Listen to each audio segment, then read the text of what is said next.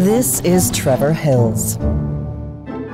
Trevor lives in Arcadia, the city of tomorrow. Bienvenidos a otra nueva píldora, a otro nuevo análisis pequeñito, diminuto, directo al corazón de este vuestro podcast 9 bits. Y hoy os traigo eh, otro de estos videojuegos españoles increíbles que la verdad es que me han gustado mucho. Y este juego me ha gustado mucho, ya no solo porque esté bien resuelto, sino porque es uno de los juegos que tiene una escritura eh, más delicada. Es un juego muy bien escrito y que además hace algo que a mí me, me gusta mucho, que es jugar con trucos narrativos. El truco narrativo de este juego es plantearse cómo las nuevas tecnologías y las nuevas formas de comunicación son capaces de contener narraciones. Pero el juego no destaca únicamente por eso, sino porque tiene un humor muy tierno, un humor muy LucasArts. ¿De qué juego estoy hablando? Estoy hablando de American Arcadia. The whole thing with Gus happened.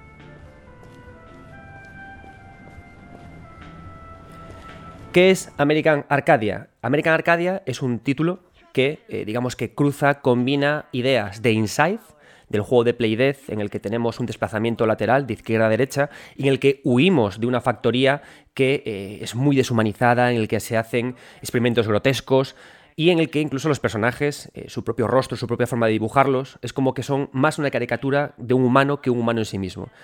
American Arcadia coge ideas de Inside, tanto ideas mecánicas y jugables como esta idea deshumanizada, y las combina con eso de Truman. ¿No? Spoiler. Entonces, digamos que lo que hace American Arcadia es que coge esta idea de humanos deshumanizados y las, en, lugar de hablar de una factoría, ¿no? de, una, de, una, empresa, de un lugar en el que se rompe la idea de lo humano, digamos que esta idea de la ruptura de la idea de lo humano lo lleva a la idea del reality del show de Truman. Entonces, ¿qué somos? Somos Trevor y somos una persona que tiene que escapar de un reality show. Y este reality show ¿Dónde se produce? En una gran ciudad como ocurre en el show de Truman. Hay una cosa que, me ha gustado mucho, ya únicamente hablando de Trevor y de esta huida, y es que el show de Truman es una película que se rodó en el año 98. Em, hay una cosa que, me gustó mucho descubrir, eh, eh, os lo cuento en el anterior podcast canónico de 9 bits, en el podcast de los imaginarios ludonarrativos, en el que eh, en ese podcast explico, gracias al libro de Oliver Pérez Latorre, Los imaginarios ludonarrativos, explico que existe siempre un imaginario social, ¿no? Un imaginario social que es perteneciente a cada época. Este imaginario social crea productos de ficción, productos audiovisuales, que a la vez retroalimentan el imaginario social. ¿A qué me refiero? En los 80 había un imaginario social que se basaba en preguntarse, en imaginarse cómo sería el futuro por la tecnología que estaba llegando, ¿no? Esta tecnología que aparecía, que, en plan, va a llegar Internet, la tecnología que se pega en la piel, los gadgets, el teléfono móvil, ¿no? Y mucho del cyberpunk nació eh, a raíz de ese imaginario social, ¿no? Entonces, a través de, eso, ¿no? O sea, que estoy contando que las ficciones de una determinada época no únicamente están ahí para entretenernos, sino también para reflexionar sobre la imagen que la gente se hace, que la sociedad se hace del futuro. Cuando salió el show de Truman en el 98, empezábamos a tener miedo o a preguntarnos qué iba a ser de nosotros con el comienzo ya de esta sobreexposición de la intimidad de la gente, con la aparición de, programas de televisión específica, especialmente descriptivos ¿no? de, cómo eran las personas y, e incluso miedo, miedo que también luego en el año siguiente, en el 99, miedo del que habló Matrix, de que todo fuera una gran mentira, de que fuéramos marionetas del poder. Entonces Truman hablaba de ese miedo y de cómo alguien decidía al final de toda la película huir. Sin embargo, American Arcadia es un videojuego que con ese mismo tema aparece en el 2023 y los miedos ahora que tenemos son diferentes. La imagen social que tenemos del futuro es diferente. Por eso, American Arcadia, aunque parte de un planteamiento muy tipo Inside de escapar del reality, lo que ocurre es que esta, esta persona no tiene un miedo ya. O sea, cuando le dicen que está en un reality, dice, eh, vale, puede ser. Y cuando le hablan de escapar, eh, claro, ¿qué pasa? Que todo el juego empieza a decirle, eh, vale, quieres escapar de esta utopía, esa ciudad utópica que hemos construido para el reality, pero ¿sabes de lo que hay fuera? Es decir, American Arcade empieza a hablar ya no del miedo, o sea, ya no del miedo de estar controlados por las cámaras, estar controlados por el hermano, empieza a hablar del miedo de que estar controlados por las cámaras puede ser más placentero que lo que hay fuera, que lo que hay en nuestra realidad. Y este punto American Arcadia lo lleva de una forma maravillosa, que la pregunta que nos plantea el juego es ¿de qué estamos huyendo? Toda esta primera construcción de, Trevor funciona muy guay, a nivel sobre todo narrativo. Porque justamente este tipo de, tensión en, el argumento de quiero huir, pero ¿hacia dónde? ¿Qué ocurre cuando hay dos tensiones en la historia? ¿Qué, ¿A qué da pie eso? Al humor. Y es un humor, el de Trevor, muy amable, es un humor muy esponjoso, es un humor muy de LucasArts. A mí Trevor, el personaje que huye de esta Arcadia, de esta ciudad virtual, me recordó muchísimo a Guybrush Threepwood, porque es un personaje que se defiende con el humor, al que le pasan cosas y que la única forma que tiene de responder es a través de este humor de alguien miserable que se ve tan sobrepasado por las circunstancias que solo puede reírse. Y es en este sentido el juego funciona muy bien en la escritura. Además, eh, Inside, o sea, este juego, a diferencia de Inside, Inside dura dos horas, no da tiempo a desarrollar a sus personajes. Precisamente por eso lo que hace Inside es em, reducir mucho quiénes son cada uno de los personajes y se basa más en generar una sensación de ambiente o de tono. Pero eh, American Arcadia dura ocho horas, con lo cual da mucho tiempo a desarrollar el personaje, a ver de sus inquietudes y a llevar esta idea original que os estaba contando del tono del juego a lugares que son maravillosos. Y precisamente como American Arcadia dura ocho horas, no puedes únicamente poner tu atención en un único personaje que se desplaza de izquierda a derecha. Por eso añaden a otro personaje que se llama Kovacs. Y la gracia es que Kovacs es un personaje que ayuda a Trevor a escapar. Y este personaje Kovacs es un personaje libre, mientras que Trevor no es libre, está encerrado en esta, eh, en esta utopía, ¿no? Entonces mola mucho una cosa que hacen, que es que cuando tú controlas a Trevor, te mueves únicamente de izquierda a derecha, estás anclado a unas reglas muy fijas. Pero Kovacs, como es libre, está fuera de Arcadia, se mueve en todos, o sea, se mueve en tres dimensiones, porque es un personaje libre. Y esa idea está muy bien llevada de la mano. Entonces, además, esto nos da pie a una jugabilidad que es interesante, y es que Kovacs, desde, desde su. es una especie de hacker, haciendo de nuevo estos guiños al cyberpunk, ¿no? Y, y estas huidas de la tecnología, que también es un tema que trata American Arcadia. Kovacs lo que hace es que puede ir hackeando elementos del escenario para que eh, Trevor pueda seguir avanzando.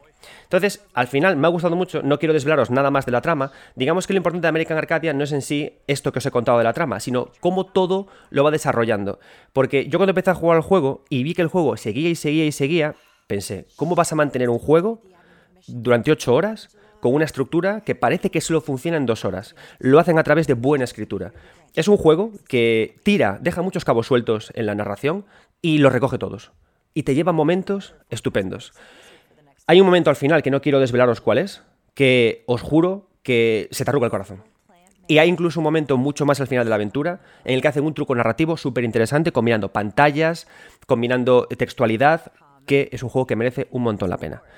Cosas, por ejemplo, por ponerle puntos negativos que, no me han acabado de convencer especialmente. Os he contado que Kovacs, por una parte, eh, desde su ordenador, puede ir manipulando elementos que eh, Trevor vive en primera persona. ¿A qué me refiero? Pues por ejemplo, hay un dron, Trevor escapa, el dron me persigue y Kovacs lo que hace es que eh, desde su ordenador puede, puede eh, apagar este dron. ¿Cómo funciona esto a nivel mecánico? Tú jugando con Trevor, a la vez tienes que, mientras escapas con el, mientras escapas con Trevor, estás tú jugando, tienes que pulsar, apretar el, el stick derecho, eh, mover, el, mover el cursor de Kovacs por la pantalla con el, con el stick, con el stick derecho, bueno, Trevor lo manejas con el izquierdo. Pulsar I. Es decir, tienes que hacer una serie de cosas mecánicas para que, se desactiven las cosas y Trevor avance. ¿Qué ocurre? Que al final el juego le ocurre como con Inside. Es un título low poly. Eso a veces da baja visibilidad de la imagen. Y cuando hay que hacer acciones muy rápidas, en plan, rápido, apaga eso para poder seguir avanzando, ensayo y error.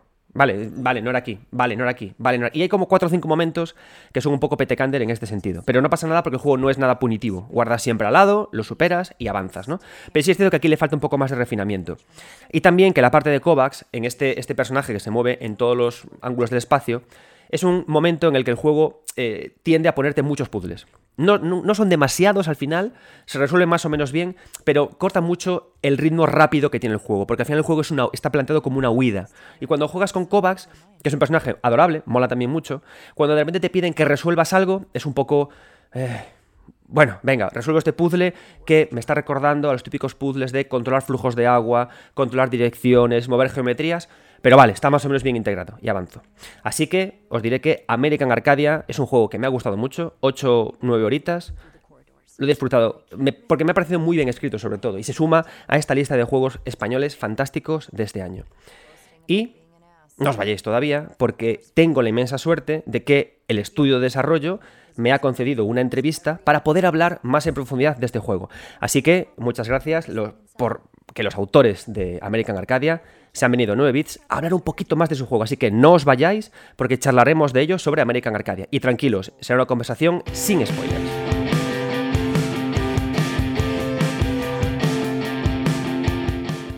Bueno, concluimos este análisis eh, con la fortuna que he tenido de que tanto Álvaro como Tatiana, Álvaro, director de diseño de Out of the Blue, y Tatiana, directora creativa, se vengan un ratito a hablarme de cómo han eh, creado este juego, por supuesto, sin ningún tipo de spoilers, para hacer sus cuantas preguntas sobre un juego que os he de decir que me ha encantado. ¿Qué tal? ¿Cómo estáis? Hola, ¿qué tal? Encantada de estar aquí. Muy buenas, encantado también. Vale, el, vamos a hablar del juego, pero como digo, sin spoilers, ¿vale? Porque es un juego muy spoileable, que de hecho sé de reconocer que yo hice el, análisis para 3D juegos, em, dudé mucho incluso en empezar a contar que esto iba de, de, una huida de un reality en una ciudad utópica. Luego me metí en la página de Steam y vi que vosotros lo revelabais, pero ¿no os dio un poco de rabia que incluso eso hubiera que contarlo? Para el pitch. Pues eh, fue, la verdad es que estuvimos dudando porque es uno de los puntos, una de las sorpresas del juego, pero sí que es verdad que entonces que contábamos de, de la historia y creíamos que, como pasa muy al principio, es algo que tiene mucho gancho. Y hemos comprobado además que enseguida en los medios se ha hecho muchos paralelismos con el show de Truman, con una temática que, que la gente le entra muy bien, que lo, le entiende y le da muchas ganas de jugar. Entonces, creo que hemos acertado en ese sentido de filtrar ese pequeño spoiler nada más empezar. Claro, yo os lo digo porque cuando empecé a jugar al juego, empecé a jugar y dije, ah, vale, un juego del show de Truman, perfecto. Pero me hace gracia porque, claro, esta película del show de Truman es de finales de los, de los 90. Vuestro videojuego es de 2023. Y me hace gracia porque eh, al final la reflexión que se hace sobre un mismo arranque no tiene absolutamente nada que ver. Truman tiene miedo a, a que su vida sea una mentira, Trevor tiene miedo a otra cosa. Entonces, ¿cómo habéis llegado, sin entrar en spoilers, como os digo, porque está guay donde queréis llegar al final, ¿cómo habéis llegado a, este giro del show de Truman para contar una historia particularmente diferente? ¿Vivencias propias?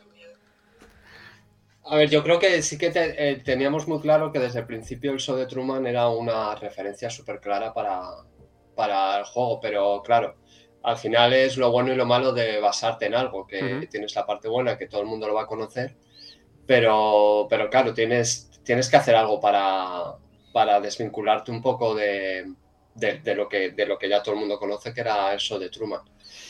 Y yo creo que, que, que al final decidimos tirar por, por una historia que, tiene un poco los mismos principios, pero que, había, que, había que desmarcarse. Claro, no, queremos entrar en los No, no, no, por Dios, Cuando hacía la pregunta me di cuenta que era una pregunta jodida de contestar. sí, es jodida. Madre, mía.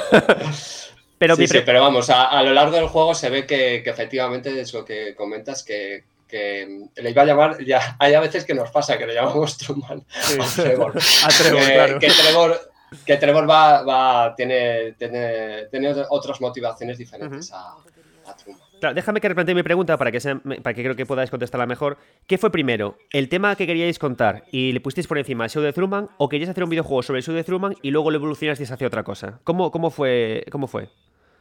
yo creo que esa surgió un poco en paralelo. nos encantan todas las pelis de distopías de escapar de un sitio, tipo pues eso de Truman o La fuga de Logan o La isla. Entonces nos parecía muy interesante el poder jugar algo así. Y luego, por otro lado, es que, al igual que con lo de sí, nos gusta contar o transmitir un mensaje en nuestros juegos. En este caso, queríamos hablar un poco de cómo consumimos la televisión, las redes sociales y hacer un poco una reflexión que el jugador, cuando acabe el juego, se plantee cómo está consumiendo este tipo de medios y, hacer un ejercicio de que a lo mejor no hace falta exponerlo todo, que puedes ser feliz siendo tú mismo, con las cosas que te gustan para ti. Y ese es un poco, yo creo que el germen de, de lo que fue el American Arcadia. Qué guay. Hay una cosa que, a mí me parece una virguería. Bueno, creo que el juego está brillantemente escrito. Creo que sé decir que para mí es una de las aventuras mejor escritas y más sólidas, mejor cerradas de este año. Porque conecta todo bien, eh, lleváis muy bien a dónde queréis llevar pero además de esto, de estar bien escrito, creo que hacéis una cosa que yo no había visto, que es conseguir eh, que un juego que al final consiste en moverse de izquierda a derecha, tipo Inside, tipo Another World, funcione a lo largo de 8 horas. Me parece muy difícil porque lo lográis, el juego nunca se hace aburrido y funciona bien. Parte del, mérito es que habéis integrado a dos protagonistas. El primero que es Trevor, que camina de izquierda a derecha, y la otra es Kovacs, por no entrar también en nombres, que es juego muy spoileable, por Dios. Eh, ¿Cómo os ocurrió la idea de jugar con dos protagonistas? Y, bueno, perdón, que no que, que Kovacs lo que hace es que se mueve en un entorno tridimensional fuera del reality, ¿no? ¿Cómo se os ocurrió esta idea? Yo eh, ahí teníamos, partíamos de la base que queríamos hacer algo totalmente diferente del, del, Call of the Sea, que era un juego en primera persona, y queríamos, pues eso, queríamos em, ver otros puntos de vista, otras perspectivas, otras mecánicas diferentes. Y entonces planteamos muy desde el principio lo de que queríamos hacer un juego de 2,5D. Empezamos a trabajar en ello, pero claro, eh, vimos que, teníamos mucho hecho del Call de sí, el tema de las mecánicas en primera persona, y también son juegos que nos gustan mucho porque tienes mucha exploración, y, es más contemplativo. Entonces eh, dijimos, ¿y por qué no lo incorporamos cuando además ya estamos definiendo ese personaje del que, del, que hablas?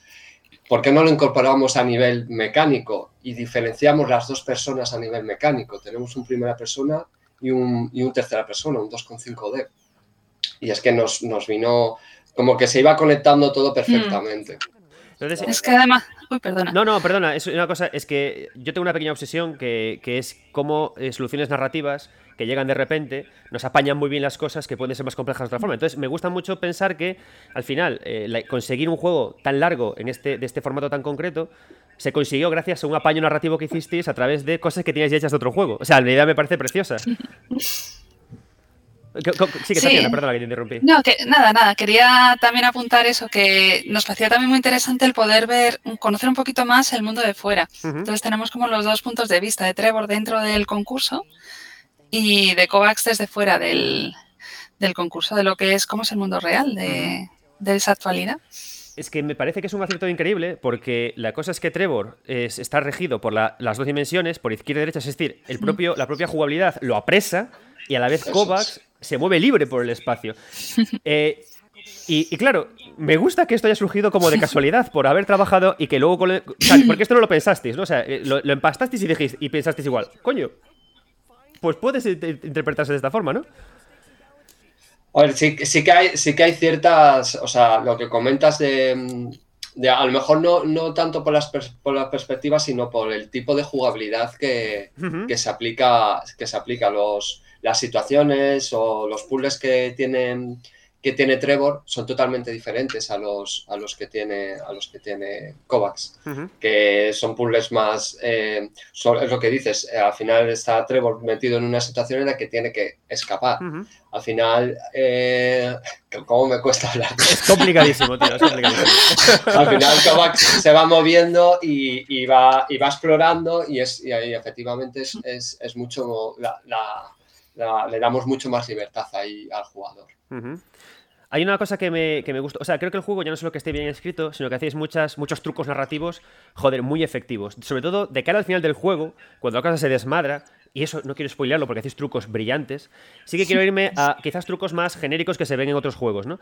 Usáis mucho, por ejemplo, la idea de caminar por un pasillo, o sea, los tiempos muertos, para introducir narración eh, en, los fondos. Hay, por ejemplo, una escena también de cara al final en la que Trevor está caminando por unos raíles, creo que es un conducto de ventilación, y mientras tanto en la parte inferior hay una escena que, se, que cuenta una historia. La cosa, y es lo donde quiero ver cómo lo desarrollasteis, es que está perfectamente sincronizado y cronometrado para que si tú manchacas el botón de hacia adelante, justamente del principio hacia el final, se cuenta toda la secuencia y te puedes ir.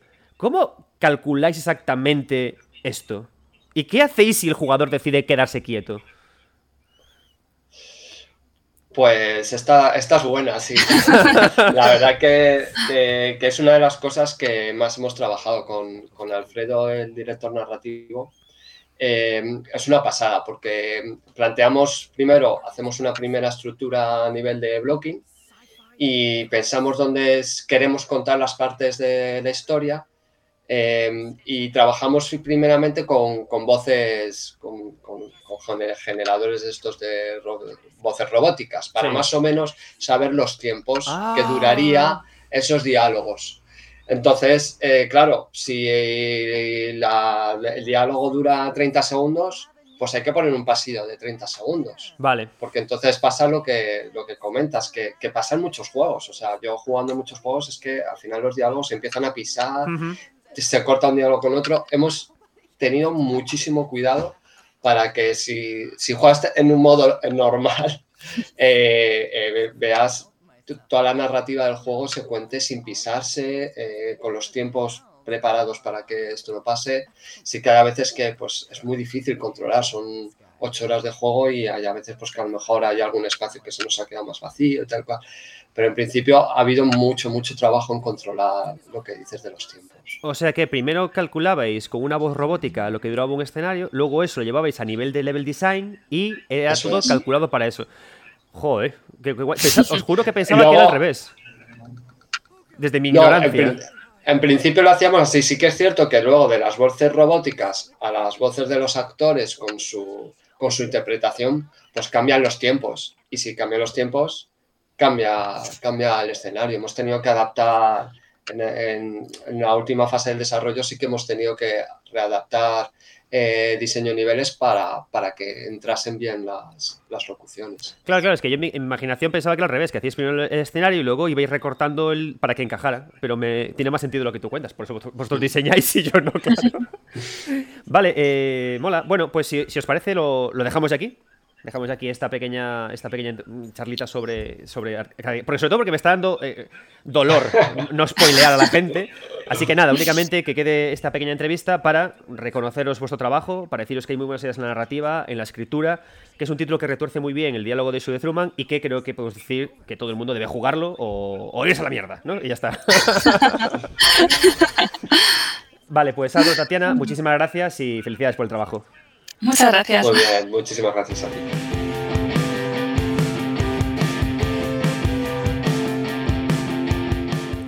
Y hasta aquí nuestra pildorita de hoy. Eh, por favor, no le perdáis la pista a American Arcadia. Tiene, es un juego muy golosito. Es ese juego de 8 horitas, de dos tardes, bien hecho, que te deja genial, que te deja pegado a la pantalla y que tiene muchos secretos que descubrir. En el futuro volveré a reunirme con el equipo de Out of the Blue para hablar de American Arcadia con spoilers. Será en un futuro programa en el que estoy pensando de hablar, en hablar sobre los hijos bastardos de Another World, de Inside, de Limbo, en el que American Arcadia, digamos que está dentro de ese grupo. Así que, jugad American Arcadia, al menos ponerlo en vuestra wishlist para cuando se pase este aluvión de lanzamientos, pero ya os digo que es un videojuego que merece mucho la pena. Muchas gracias a todos por estar ahí y, por favor, amigos míos, nunca dejéis de jugar, que es muy fácil decirlo en este año tan loco de videojuegos que estamos teniendo. Nos vemos.